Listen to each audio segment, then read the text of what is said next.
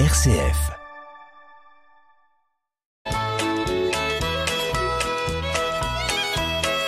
Bonjour à tous, euh, bienvenue dans notre émission Le patrimoine en question. Bonjour Marie-Laure. Bonjour Hubert.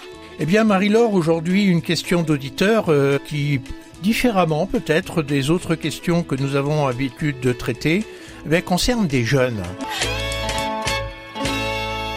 Alors c'est une question euh, qui concerne les jeunes. Alors les jeunes qui êtes à la radio, écoutez bien. À l'occasion des fêtes de Noël, nous dit notre auditrice ou auditeur, je ne sais pas bien, euh, ma petite fille est venue me présenter son fiancé et m'annoncer qu'ils allaient se marier en 2023.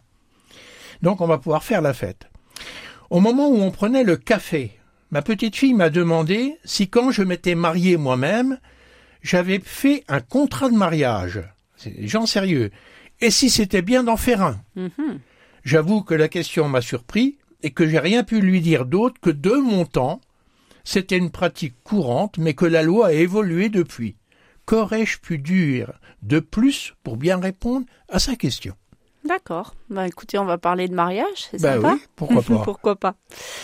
Euh, donc aujourd'hui, euh, les personnes euh, qui se marient euh, ont le choix effectivement de faire ou de ne pas faire de contrat de mariage.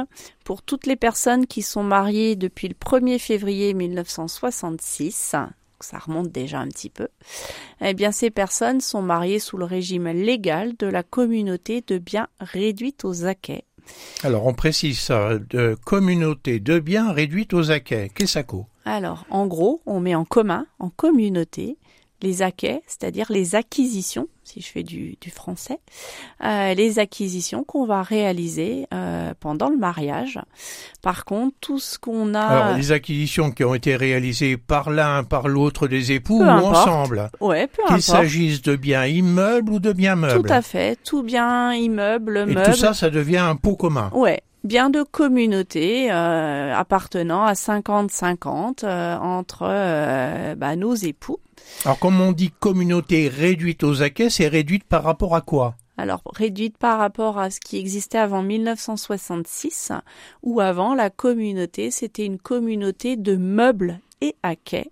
Donc avant le 1er février 66, pour les personnes qui se mariaient sans contrat, eh bien tombaient dans le pot commun euh, tous les acquets, mais également tous les biens meubles que les époux possédaient ou allaient recevoir par donation ou succession avant euh, d'être mariés. Alors les biens meubles, sauf les biens personnels, je crois. oui. La fameuse dot de la mariée. Oui, ouais. Bon, donc euh, qu'on soit bien clair. Donc en gros, euh, aujourd'hui, euh, la petite fille de notre auditrice, si elle se marie sans contrat, tout ce qu'elle possède à titre personnel au jour du mariage et la veille du mariage lui reste personnel, Oui, bien meuble ou immeuble. tout à fait. Le mari, pareil, bien sûr. Pareil, bien évidemment. Et ne sera en commun que ce qu'ils auront acheté ensemble. Oui. Voilà. Et puis va rester en tant que bien propre, euh, tant à monsieur euh, qu'à madame, à chacun de nos époux, tout ce qu'ils vont recevoir, alors avant ou pendant le mariage, par donation ou succession.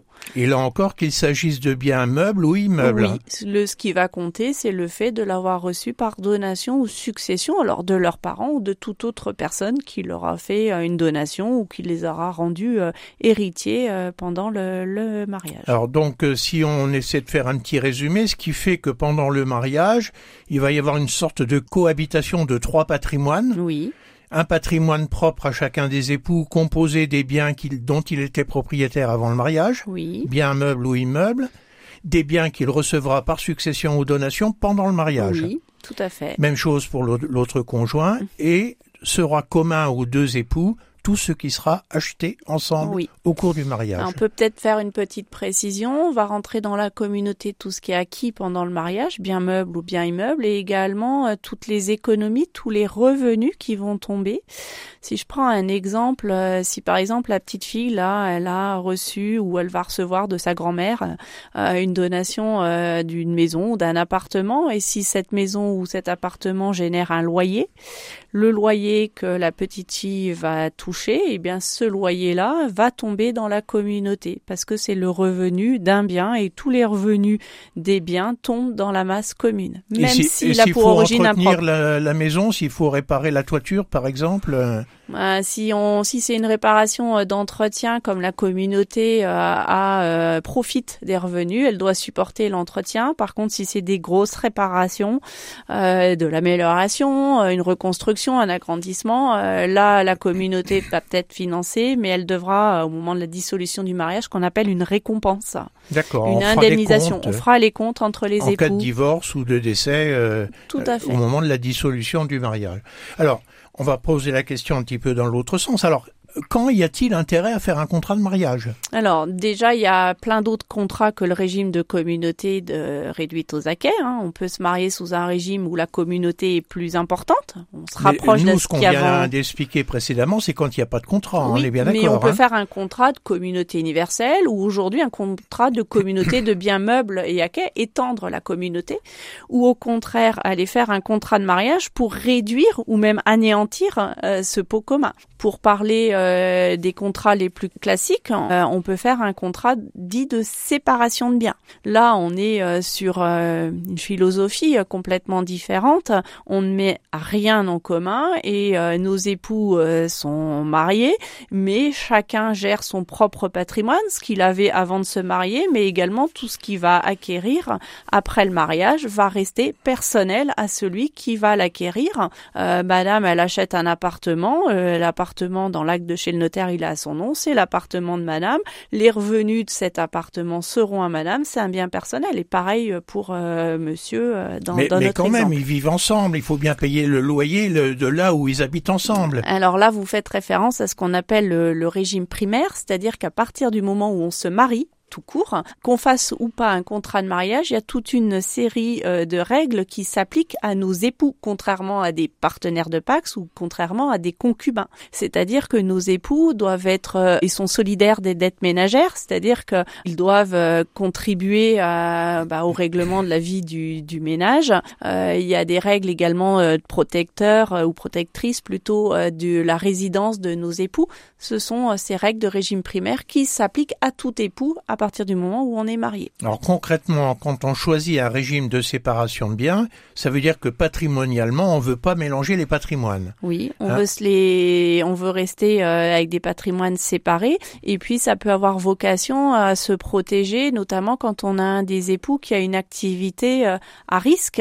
Euh, eh bien, en adoptant la séparation de biens, si demain l'activité à risque de Monsieur va pas très bien, eh bien les créanciers de Monsieur pourront pas aller chercher le patrimoine de madame.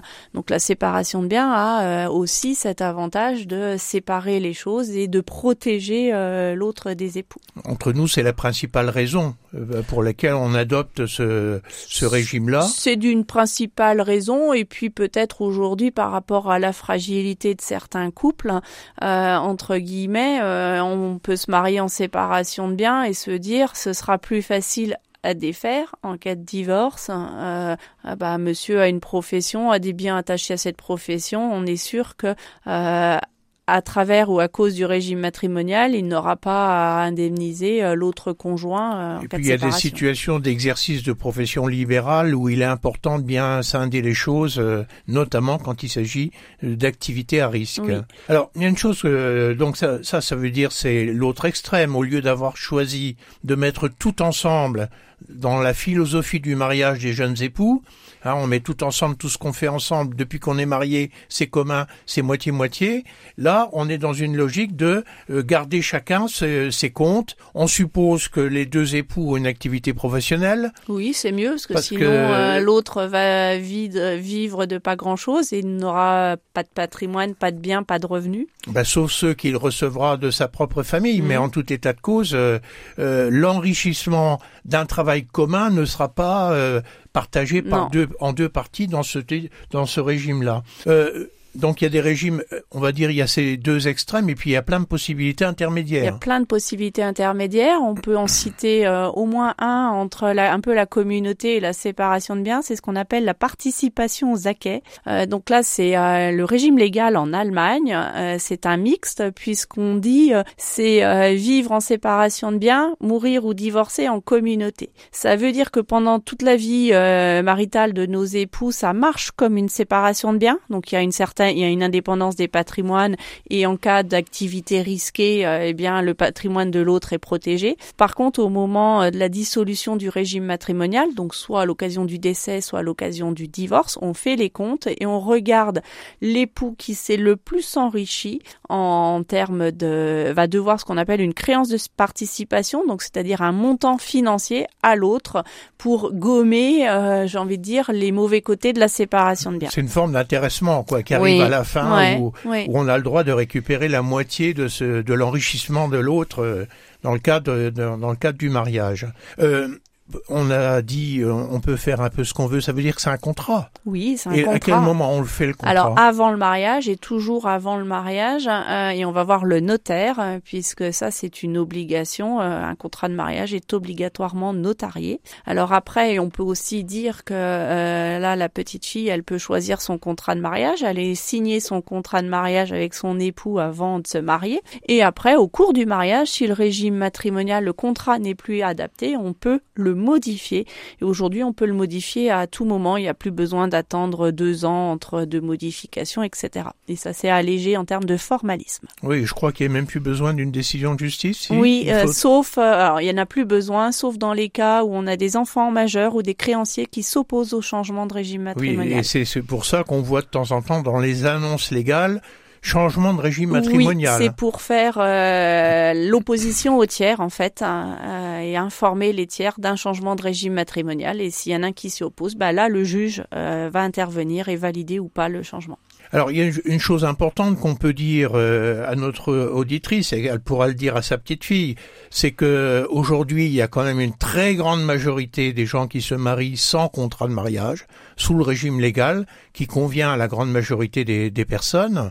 Donc euh, il faut voir si c'est intéressant. On peut toujours rencontrer un notaire pour en parler, bien, évidemment. Hein, c'est un conseil qu'on peut donner. Et s'il y a un choix pour un régime de séparation, il faut être responsable de ce, de, de ce choix, pardon, et faire en sorte que pendant le mariage, on ne reconstitue pas une pseudo-communauté. Oui, il faut le faire vivre après son contrat. Ce qui est souvent le cas. Ouais, si on euh, achète tout en indivision, ça sert à rien. Ben voilà. Euh, donc euh, il faut être cohérent par rapport au choix qu'on peut faire avant de se marier sur cette question-là. Au-delà de toutes les autres questions que pose le mariage, bien évidemment. évidemment. Voilà, Marie-Laure. Eh bien, à la semaine prochaine. À bientôt. Au revoir, Hubert.